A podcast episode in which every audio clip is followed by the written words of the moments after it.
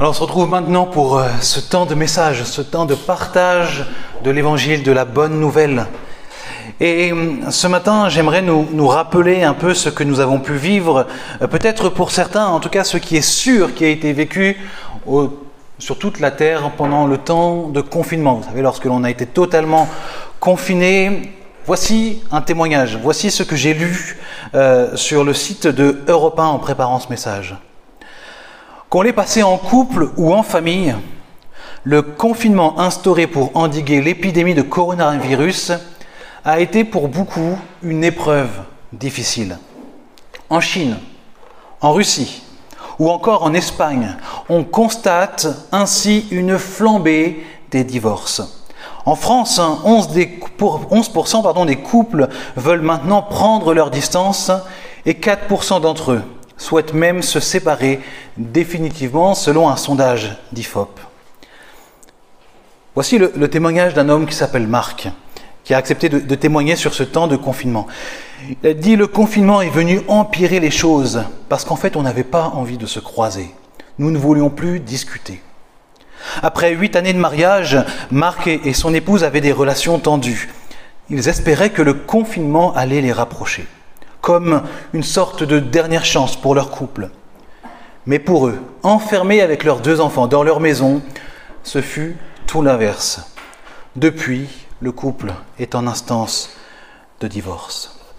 Le divorce, mes frères et sœurs, est un sujet qui nous concerne tous, d'une manière ou d'une autre soit parce que moi-même je suis dans une situation de divorce où j'ai vécu un divorce, soit parce que mes parents ont connu le divorce, soit peut-être parce que mes enfants sont divorcés, peut-être parce que mes amis les plus proches sont divorcés, ma tante, mon oncle sont divorcés, peut-être mon frère ou ma sœur de sang ou spirituellement. Nous avons tous été touchés de près ou de loin par le divorce. Et finalement, plus on avance dans le temps, plus la question du divorce est banalisée. Parler de divorce il y a plus de 30 ans, 40 ans, c'était quelque chose d'assez tabou. Aujourd'hui, tout est fait justement pour, faciliter cette procédure qui jusqu'à présent était si difficile, si contraignante. Dans certains endroits du monde, une simple demande sur Internet est suffisante pour briser le lien du mariage. La banalisation du divorce dans notre société est à l'image de l'ensemble des autres sujets éthiques sur lesquels on est sur une pente glissante la banalisation de l'avortement, la banalisation du mariage ouvert à toute situation, et bientôt, je le crois, la banalisation de l'euthanasie. Mais ce que je vous propose ce matin, c'est que nous puissions continuer notre série sur 1 Corinthiens, là où nous nous en sommes arrêtés il y a deux semaines, au chapitre 7, afin de voir ce que dit Dieu sur ce sujet qui est si délicat, mais au-delà simplement de ce que dit Dieu sur ce sujet, nous allons voir ensemble que dans ce domaine aussi, nous avons besoin de la grâce et de la bonne nouvelle de Jésus-Christ. Amen. Je nous invite à la prière. Père, ce matin, nous abordons un sujet qui n'est pas simple, que pourtant toi tu abordes très librement dans ta parole, mais qui n'est pas simple parce que nous savons qu'il fait émerger des souffrances passées, peut-être des souffrances présentes, et ce que nous te demandons ce matin, Seigneur, eh bien, c'est que ta parole soit honorée, que ta parole soit prêchée, que la bonne nouvelle de Jésus-Christ soit annoncée. Donne-nous du discernement à chacun. Rends captifs nos pensées à l'obéissance de l'écoute de la prédication de la parole de Dieu.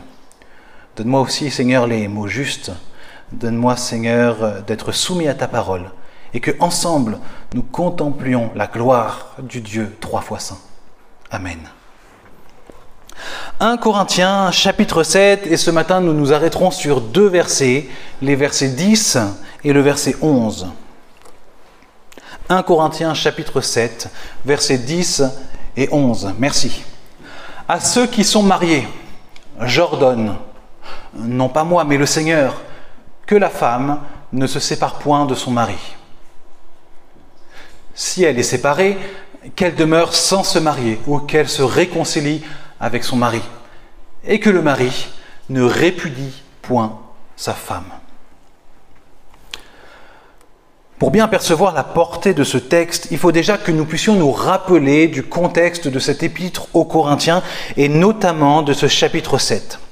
Il y a quelques semaines, pour ceux qui étaient là, j'espère que vous vous en rappelez, je précisais que l'apôtre Paul répondait à un certain nombre de questions, mais aussi à des affirmations qui avaient cours dans l'église de Corinthe, dans la société corinthienne, et qui s'étaient infiltrées dans l'église de Corinthe. Et la semaine dernière, nous avions vu justement qu'il y avait ce dicton corinthien qui disait l'homme doit se séparer, l'homme ne doit pas avoir de relation conjugale avec une femme. Et puis on avait vu ensemble que ça, ce n'était pas les propos de l'apôtre Paul, mais c'était ce qu'il dénonçait. Il répondait à cette affirmation en disant que c'est une folie. C'est une folie que de croire que dans le cadre du mariage, l'homme et la femme doivent se priver de leur relation conjugale pour se rapprocher de Dieu. Parce qu'elle était là leur idée. Ils se disaient, la sexualité est forcément mauvaise, donc nous devons nous en priver, même dans le cadre du mariage, de manière à nous rapprocher de Dieu. Et qu'avait dit l'apôtre Paul? Il avait dit que c'est une grande folie parce qu'en plus de favoriser et de faire grandir l'unité dans le couple chrétien, la relation conjugale est aussi une protection contre la tentation, contre les tentations même du diable d'un point de vue euh, sexuel. Et donc aujourd'hui, c'est avec cette idée que nous devons continuer d'avancer et que nous arrivons à notre texte. Dans la même pensée que la dernière fois, eh bien ici nous sommes face à, des femmes qui veulent se rapprocher de Jésus. Elles veulent se rapprocher de Jésus et donc elles avaient elles aussi décidé de ne plus avoir de relation conjugale avec leurs époux. Et elles se disaient alors, si nous n'avons plus de relation conjugale ensemble, à quoi ça sert de rester mariés? Redevenons célibataires. Après tout, Jésus a dit que c'était une bonne chose que de pouvoir être célibataire. Autant divorcer. D'où un mouvement de divorce dans l'église de Corinthe d'hommes et de femmes voulant être spirituellement plus proches de Jésus en brisant le lien du mariage. Et finalement en redevenant célibataires. Et il y a quelque chose d'intéressant ici, c'est qu'on voit que le contexte des Corinthiens ici est vraiment différent du nôtre. Les Corinthiennes, hein, parce qu'on parlait surtout des, femmes là qui voulaient divorcer dans ce cadre-là, les Corinthiens et les Corinthiennes voulaient divorcer, mettre fin à leur mariage dans un désir de se rapprocher de Dieu. Et en réalité, en faisant cela, ils allaient commettre un péché. Donc ils allaient s'éloigner de Dieu en brisant ce lien du mariage. Alors que dans notre époque, le divorce, bien souvent, pas tout le temps, mais bien souvent évolue non pas pour se rapprocher de Dieu, mais plutôt dans une optique de d'avoir, de vivre, d'être libre, pardon, pour pouvoir vivre une nouvelle relation conjugale avec quelqu'un d'autre. Donc c'est deux optiques différentes que celles que, entre celle de Corinthe et celle d'aujourd'hui. Mais est-ce que cela doit nous arrêter pour notre enseignement? Non. Les contextes sont différents, mais le fond de l'enseignement, lui, ne varie absolument pas. Voyons ce qui est dit. Le premier élément que nous voyons, est-ce qu'on peut réafficher le verset 10, s'il vous plaît? À ceux qui sont mariés, j'ordonne. Et il me semble que dans la version... Euh, est-ce que tu pourrais mettre dans la version du Summer Merci. Parce qu'elle explicite quelque chose d'important. Voilà.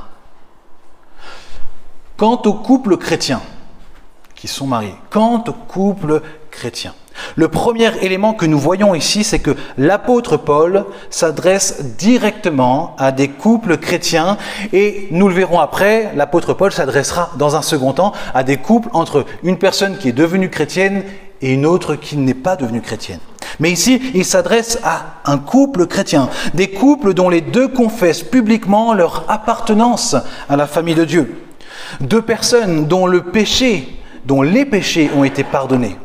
Deux personnes ayant manifesté un désir réel de marcher à la suite du seul Seigneur et du seul Sauveur qui est Jésus. Et c'est un élément qui est important, car plus loin, l'apôtre Paul, comme je vous le disais, parlera d'autres situations.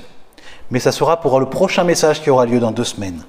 Donc Paul ici s'adresse à deux chrétiens qui ont décidé de s'unir ensemble dans les liens du mariage. Un élément important qu'on doit voir ici, Paul ordonne à la suite de Jésus. Il ordonne. Et il faut bien voir que dans les épîtres, lorsque Paul ordonne quelque chose, c'est qu'il parle à des chrétiens. L'apôtre Paul n'ordonne jamais rien à des personnes qui ne font pas partie du peuple de Dieu.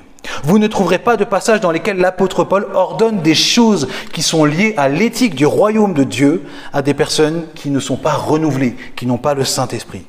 Car même si ces principes sont bons universellement, puisqu'ils sont voulus par Dieu, Le chrétien peut conseiller le non-chrétien, mais ne doit pas prendre sur lui une forme d'autorité qui lui l'ordonne de se conformer à la pensée de Dieu. Parce que notre obéissance à nous, elle est stimulée par deux choses. Par le Saint-Esprit qui est en nous et donc qui nous permet de nous soumettre à la parole de Dieu, et par la gloire de Jésus. Or, si une personne n'a pas cette foi-là, finalement, ça ne sera que du légalisme pour elle. Mais quel est donc l'ordre de Paul au couple chrétien Que la femme ne se sépare pas de son mari. Plus loin, il dira, au verset 11, Le mari de son côté ne doit pas quitter sa femme. C'est la même chose. Paul n'a pas vocation ici à traiter toute la question du mariage et du divorce. Et en réalité, l'apôtre Paul avait comme présupposé que l'Église était déjà enseignée sur ce sujet fondamental. Et c'est pour cela qu'il fait simplement référence à l'enseignement de Jésus. Et l'apôtre Paul connaît bien l'enseignement de Jésus. Il sait bien que lorsque Jésus s'est prononcé sur le mariage, on va le voir un peu plus tard, il n'a pas simplement dit que l'homme et la femme ne se séparent pas. Il a précisé un peu plus tard qu'il y avait aussi une clause en quelque sorte dans laquelle un divorce chrétien peut être légitimé lorsqu'on parle d'adultère. Mais ici, Paul n'en parle pas. Pourquoi? Parce qu'il sait que l'Église a déjà cet enseignement et donc il vient répondre à une problématique précise ici. Ce que Paul fait ici, c'est d'affirmer que celui ou celle qui désire divorcer en raison de son choix de s'abstenir des relations conjugales pour se consacrer à Dieu est dans une voie de péché. C'est une folie. Un homme ou une femme chrétienne n'a pas l'autorisation de Jésus pour divorcer, dans un tel cas que celui qui est présenté dans la première épître aux Corinthiens. Mais Paul est conscient que l'Église est remplie de péchés, parce que nous sommes pécheurs et que le péché est à l'œuvre. Et c'est pour cette raison qu'il évoque déjà la situation pour ceux et pour celles qui auraient déjà eu recours au divorce pour des raisons illégitimes ici. Et il leur explique très simplement ce qu'elles doivent faire, ce qu'ils doivent faire à présent, et qui est simple à dire mais difficile à vivre. S'abstenir d'un remariage, ou si cela est possible, se réconcilier et retrouver son ancien époux son ancienne épouse. Ça, c'est dans le contexte de la première épître aux Corinthiens. Et je vous propose que maintenant nous puissions plonger un peu plus en détail sur cet enseignement de Jésus dont l'apôtre Paul fait référence. C'est un enseignement que nous retrouvons au chapitre 19 de l'Évangile selon Matthieu. Matthieu chapitre 19 à partir du verset 3. On pourra lire dans la version du semeur encore, c'est parfait. Matthieu 19 à partir du verset 3 des pharisiens s'approchèrent de Jésus avec l'intention de lui tendre un piège. Ils lui demandèrent, Un homme a-t-il le droit de divorcer d'avec sa femme pour une raison quelconque? Il leur répondit, N'avez-vous pas lu dans les Écritures qu'au commencement, le Créateur a créé l'être humain, homme et femme, et qu'il a déclaré, C'est pourquoi l'homme laissera son père et sa mère pour s'attacher à sa femme, et les deux ne feront plus qu'un. Ainsi ils ne sont plus deux, ils font un que l'homme ne sépare donc pas ce que Dieu a uni. Mais les pharisiens objectèrent, pourquoi alors Moïse a-t-il commandé à l'homme de remettre à sa femme un certificat de divorce quand il divorce avec elle? Il leur répondit, c'est à cause de la dureté de votre cœur que Moïse vous a permis de divorcer d'avec votre épouse. Mais au commencement, il n'en était pas ainsi. Aussi je vous déclare que celui qui divorce et se remarie commet un adultère, sauf en cas d'immoralité sexuelle. Nous voyons donc des pharisiens qui désirent tendre un piège à Jésus. Et ils lui demandent alors dans quel cas est-ce que nous pouvons divorcer légitimement. Ce passage est révélateur du cœur de l'homme. Dieu donne des ordres, Dieu donne des commandements, Dieu donne des fondements. Et la première chose que l'homme cherche à, comprendre et à savoir, c'est comment est-ce qu'il peut se détourner, comment est-ce qu'il peut enfreindre euh, cela sans avoir trop de problèmes? C'est un peu comme euh, toutes ces portes où il y a été écrit interdit d'entrer. À force de passer devant, la seule chose qu'on veut, c'est savoir mais qu'est-ce qu'il y a derrière cette porte? Eh bien, le cœur de l'homme agit de la même manière avec les commandements de Dieu lorsqu'il nous dit non. Nous, on veut voir est-ce qu'il n'y a pas un petit trou par lequel on peut passer pour voir ce qu'il y a derrière? Donc Jésus, en se basant sur le livre de la Genèse, montre que le mariage n'est pas une invention humaine, mais c'est divin. C'est Dieu lui-même qui est le créateur. Et de ce fait, c'est lui qui a défini les règles du mariage. Ce n'est pas les hommes, ni le magistrat. Et l'une de ces règles est que pour le mariage, deux êtres, hommes et femmes, s'unissent pour ne devenir plus qu'un. Un lien ici indestructible, si ce n'est par la mort, la Bible nous dit. De ce fait, aucune autre institution n'est plus grande, n'est plus puissante, n'a plus d'autorité que, que Dieu lui-même. Et donc personne ne peut modifier les règles du mariage. Même l'État qui nous gouverne peut appeler mariage ou même divorce ce qui, aux yeux de Dieu, n'en est pas. Cela veut dire que concernant le lien du mariage, il n'y a que Dieu qui soit en capacité de détruire et de briser ce que lui-même a uni. Qu'est-ce que cela veut dire pour l'Église? Il y a des divorces parmi le peuple de Dieu qui ont été prononcés par des hommes, mais qui n'ont pas été approuvés par Dieu. De ce fait, le lien du mariage persiste. Et ce, malgré le fait qu'il y ait un papier humain, un jugement humain. Le divorce et le remariage, pour des raisons légitimes devant Dieu, sont possibles. Ils existent dans la Bible. Mais ce ne sont pas tous les divorces qui sont légitimes aux yeux de Dieu. Ce ne sont pas toutes les situations. Ce que l'on voit ici, c'est que l'Église a un double mandat face à cette question. Premier mandat, c'est celui d'accompagner et de réconforter ceux qui souffrent dans leur mariage. C'est probablement l'une des choses les plus difficiles parce que, par définition, ce qui se passe dans le mariage est secret. On ne le sait pas nécessairement. Mais l'Église doit porter secours et réconforter à ceux qui souffrent dans leur mariage, tout en confrontant, et c'est là le deuxième mandat, face aux réalités bibliques. Nous ne voulons pas réconforter avec le mensonge, mais avec ce que la parole de Dieu présente sur le mariage. Pourquoi est-ce que les choses semblent si dures, si importantes aux yeux de Dieu? Dieu en parle avec beaucoup de voilà, solennalité. Merci. C'est parce qu'en réalité, ce mariage que nous vivons humainement est un reflet, est une image de l'union qui existe entre Jésus et son Église. Et étant donné que le mariage a été créé par Dieu et que l'on voit toutes les implications et tout le symbolisme qu'il y a dedans, on comprend cette parole qui est dure à entendre mais qui est là dans Malachie chapitre 2 verset 16 où Dieu dit ⁇ Je hais la répudiation ⁇ Je haïs la répudiation, dit l'Éternel. Le divorce est, dans lui-même fondamentalement en contradiction avec le dessein de Dieu. Et cela nous aide alors à comprendre la réponse de Jésus aux pharisiens qui au verset 7 leur dit, euh, euh, pardon, au verset 7, les pharisiens font référence aux permissions pour le divorce qui sont accordées dans l'Ancien Testament. Et, Jésus leur dit que ces permissions ont été faites pour répondre à la dureté des cœurs du peuple de Dieu. C'est-à-dire que Dieu savait très bien que s'il n'accordait pas en quelque sorte cette possibilité de, divorce, il y aurait tellement plus de destruction dans les familles, dans les couples, face à l'adultère, puisque c'était en raison d'adultère.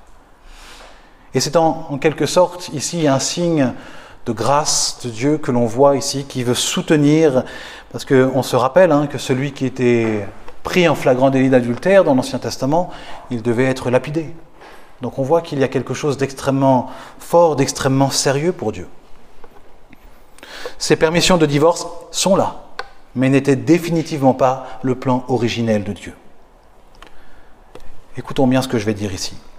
Le divorce est toujours le résultat du péché. Toujours. Il faut se rappeler que le mariage, c'est l'union de deux pécheurs. De sorte que dans tout conflit conjugal, aussi complexe soit-il, le péché est caché ici et il prend forme. Attention, j'ai dit que le divorce est toujours le résultat du péché. L'adultère, le mensonge, l'abandon, la violence, la convoitise. Il y a plein de choses. Tout ça, ce sont des péchés ici. Et ça provoque dans leur paroxysme le divorce. Donc le divorce, oui, est le résultat du péché. Par contre, le divorce lui-même n'est pas pour autant toujours un péché. Vous voyez la nuance? Toujours la conséquence du péché, mais il n'est pas toujours un péché. Il y a des cas où le divorce est autorisé par l'Écriture, nous le verrons plus loin que finalement ils sont assez peu nombreux, malgré tout. Le verset 9 nous dit, Aussi je vous déclare que celui qui divorce et se remarie commet un adultère, sauf en cas d'immoralité sexuelle. Jésus présente donc ici l'immoralité sexuelle comme le cas dans lequel le divorce et le remariage sont possibles sans être une nouvelle situation de péché. Cependant, il faut voir ce que Jésus a en tête. Aussi grande soit l'offense de l'adultère, Jésus ne dit pas que le divorce est requis en situation d'adultère. Non, le divorce est une possibilité, mais il n'est pas obligatoire. Il n'est pas automatique. Les pharisiens cherchaient un moyen de divorcer et Jésus leur montre que les disciples du royaume de Dieu ne doivent pas en premier lieu viser le divorce, même si celui-ci peut être légitime, mais avant tout chercher la réconciliation lorsque celle-ci, bien sûr, est possible. Dans la suite de 1 Corinthiens chapitre 7, que nous verrons dans deux semaines, Paul évoque une autre possibilité que j'approfondirai justement dans le prochain message, la notion d'abandon lorsque l'un des conjoints abandonne son autre conjoint, et c'est souvent intimement euh, lié à la notion aussi de violence conjugale répétée. En dehors de ces situations, l'adultère, l'abandon, la violence répétée, le remariage est présenté comme une source d'adultère. C'est-à-dire que même si un homme dit que le mariage est rompu, devant Dieu, le mariage reste là. Et c'est pour cela, mes frères et sœurs, que l'Église doit se lever pour prier et pour intercéder pour les familles. Trop de drames et de souffrances sont passés sous silence. J'ai entendu cela la, semaine dernière ou en début de semaine. Euh, une femme, encore une fois, dans l'Église, pas la nôtre, est, est morte sous les coups de son conjoint. Son conjoint qui était le pasteur de la communauté locale. Il y a des drames qui se passent dans l'Église. Et parfois, il y a des drames qui se passent sans qu'il y ait le divorce. Combien de couples vivent comme des chrétiens divorcés sans avoir mis le nom de divorcé, ne se parlent plus, ne, ne passent plus de temps ensemble, ne s'aiment plus du tout. Nous avons réellement besoin de la grâce de Dieu parce qu'il y a des vrais problèmes ici. Il y a des vrais problèmes et nous ne devons jamais sous-estimer les problèmes qu'il peut y avoir dans les mariages. Et quand un couple chrétien, je le crois, qui est engagé dans la parole, décide dans son cœur de divorcer, c'est qu'il y a de réels problèmes et qu'il ne suffit pas de dire juste il ne faut pas divorcer. Il faut accompagner, il faut soutenir, il faut prier et demander la sagesse et avoir confiance en Dieu. Tout ce que nous avons vu jusqu'à présent peut être reçu comme une très mauvaise nouvelle pour certains. Pourtant, nous ne prêchons pas la très mauvaise nouvelle de l'Évangile, mais nous prêchons la bonne nouvelle la bonne nouvelle de Jésus mort pour des pécheurs tels que chacun d'entre nous. Et ce sujet que nous abordons aujourd'hui peut faire remonter des souffrances passées, des souffrances présentes. Mais si la parole de Dieu présente les choses si sérieusement, c'est parce que Dieu prend au sérieux la relation que lui a établie entre Christ et son Église, entre le mariage entre Christ et son Église. Il prend au sérieux cette relation qui est le mariage ultime entre Jésus et son Église. Il prend cette relation tellement au sérieux que ce qu'il nous concède dans nos mariages imparfaits, il se l'interdit pour lui-même. Il nous concède le divorce dans des cas ultimes, dans des cas particuliers. Mais lui se refuse de divorcer de nous par contre, alors que nous lui sommes infidèles, alors que nous pouvons être violents envers lui par nos paroles, par nos pensées, alors que nous pouvons abandonner Jésus. Mais au-delà de tout ça, c'est même pas une question de nous, c'est que lui est fidèle envers envers nous. Lui ne commettra jamais d'adultère envers nous. Lui ne t'abandonnera pas. Il ne nous abandonnera pas. Il ne nous frappera jamais. Il ne sera jamais violent avec nous. Il peut être sévère, oui, mais il y a une différence entre être sévère et user de violence contre son épouse. Les chrétiens qui ont pris part un jour au divorce, ils font toujours partie de la famille de Dieu. Ils sont pardonnés. En Jésus-Christ, leur péché est pardonné, parce qu'ils restent fidèles malgré nos péchés. Comme le dit David Platt, même si l'alliance du mariage dans ta vie a été rompue dans le passé, n'oublie pas que l'alliance ultime du mariage entre Dieu, entre Jésus et toi, son Église, est toujours fermement intacte. Dieu te prend chaque jour là où tu es et il poursuit son alliance d'amour avec toi. Même si tu es un divorcé, oui, Dieu continue de t'aimer et de pardonner ton péché. Contrairement à un conjoint terrestre, il ne commettra jamais d'adultère contre toi, il ne t'abandonnera jamais. Quoi qu'il arrive dans ce monde, Jésus n'abandonne jamais son épouse. Il n'abandonne jamais son Église. Il ne nous abandonne jamais. Et c'est ça la bonne nouvelle de l'Évangile que nous avons besoin d'entendre pour ceux qui sont mariés, pour ceux qui sont célibataires, pour ceux qui sont divorcés, pour ceux qui réfléchissent au divorce. Nous avons tous besoin d'entendre cette bonne nouvelle de Jésus-Christ qui pardonne nos péchés. Un pasteur a dit justement, en réfléchissant et en exposant ces faits, il y a un risque à souligner la grâce de Dieu de cette façon.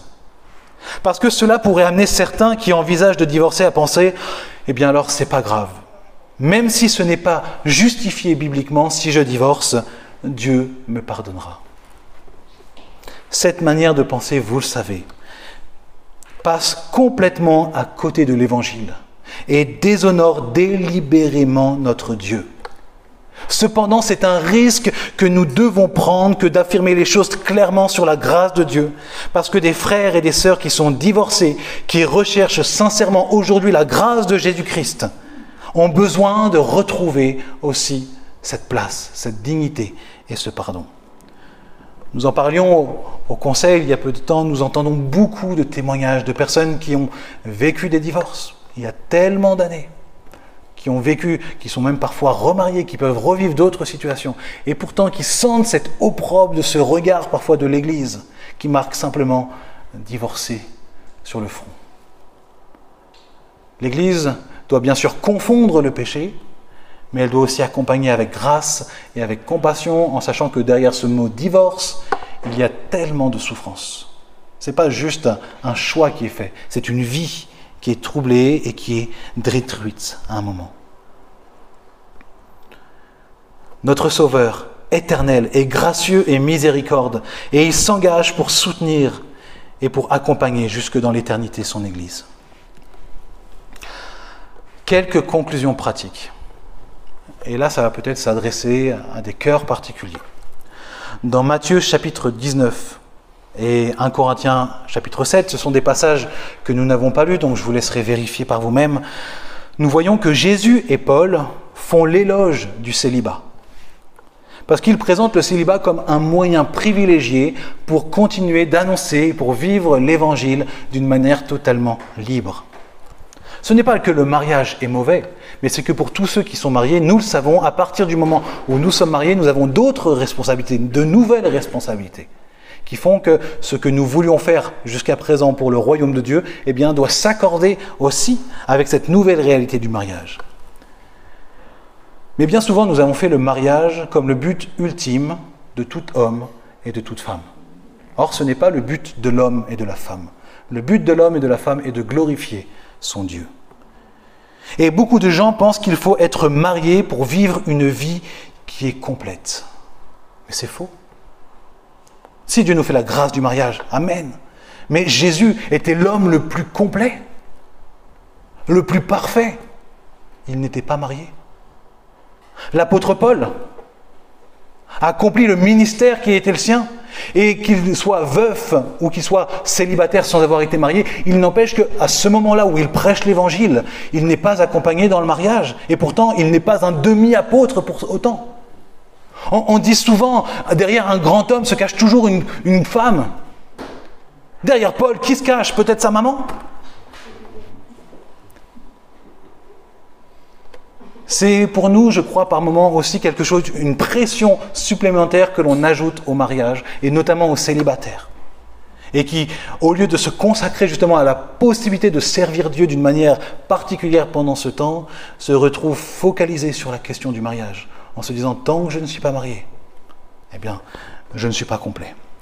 Mais cette question de célibat a son importance aussi parce que nous l'avons vu aussi, Jésus et l'apôtre Paul en parlent de ne pas nécessairement se remarier après un divorce.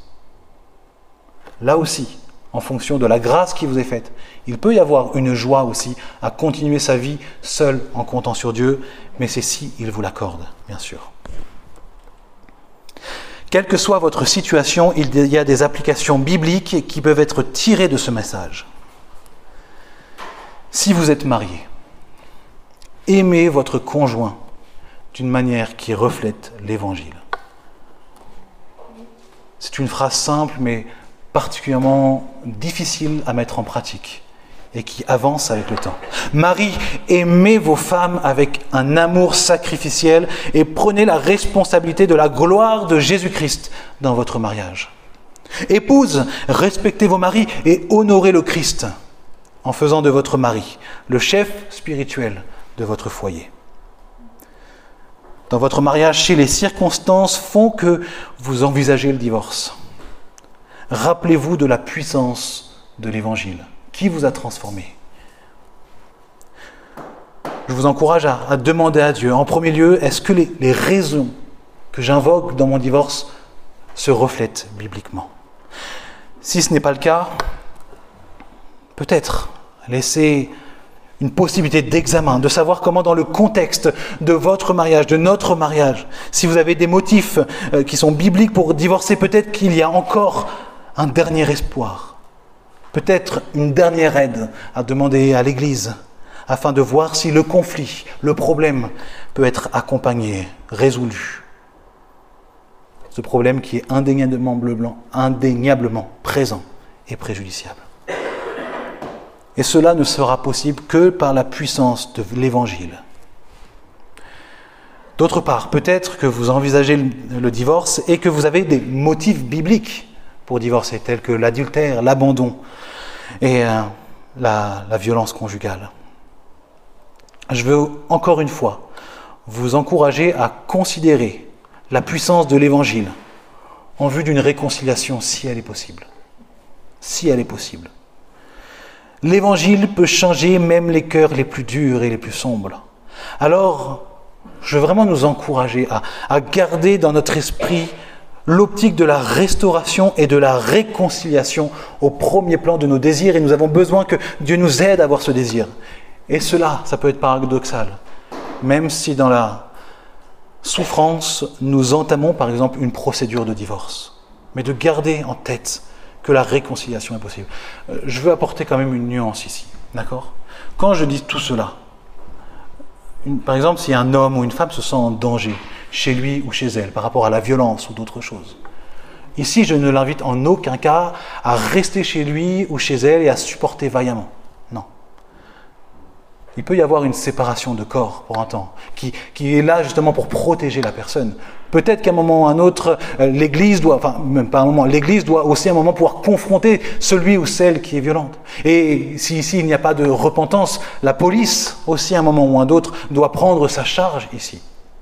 Mais se séparer pendant un temps et même faire appel à toutes ces choses-là ne veulent pas dire être euh, divorcé.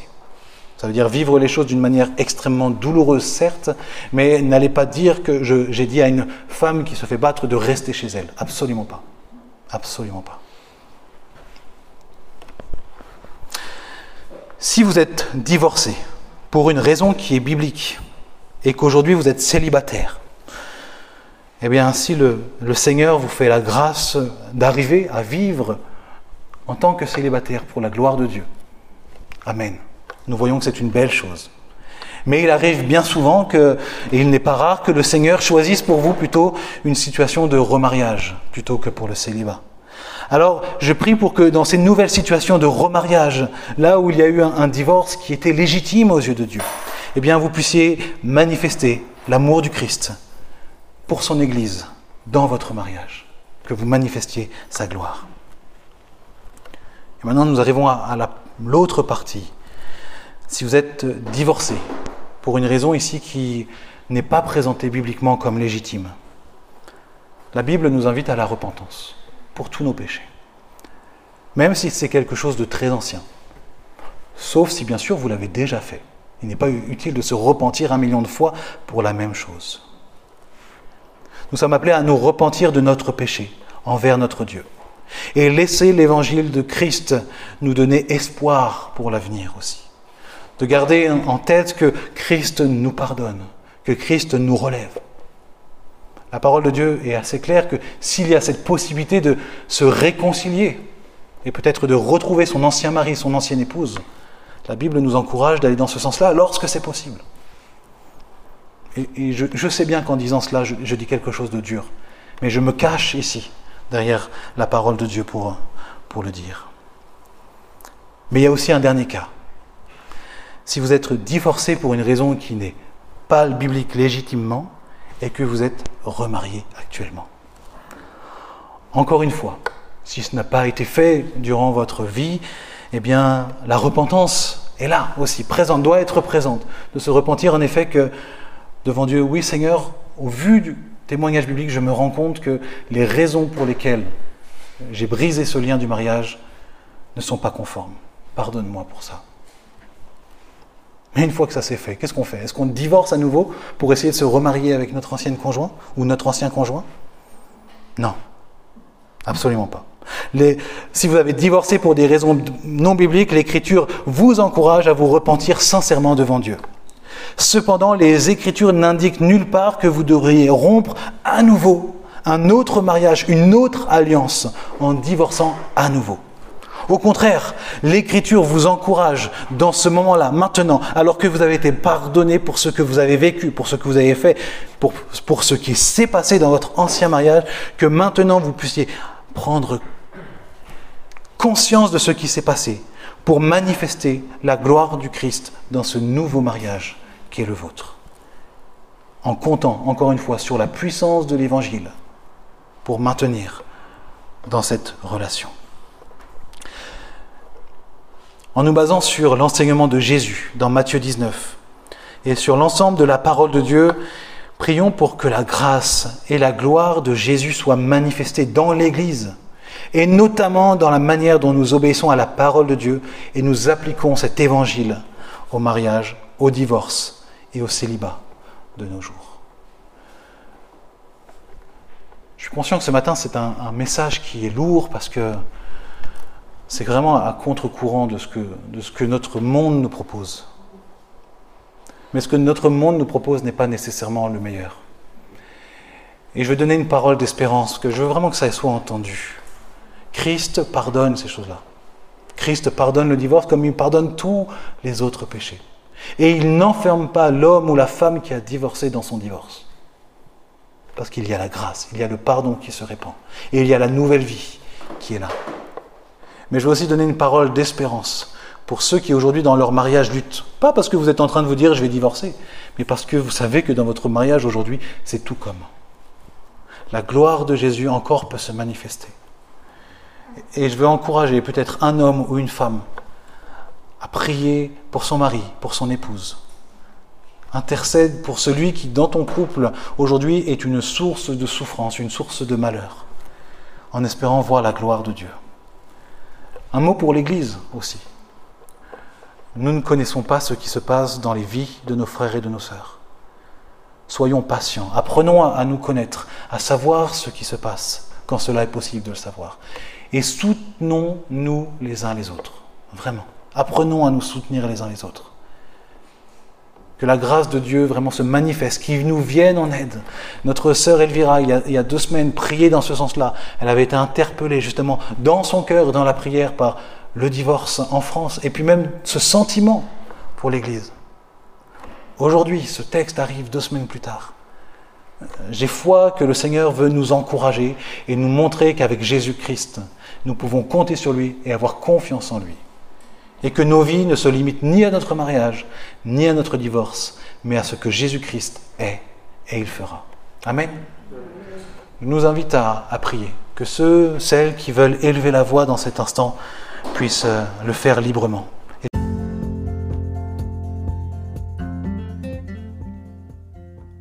Vous écoutez actuellement les prédications de l'Église baptiste de Saint-Étienne. Bonne écoute.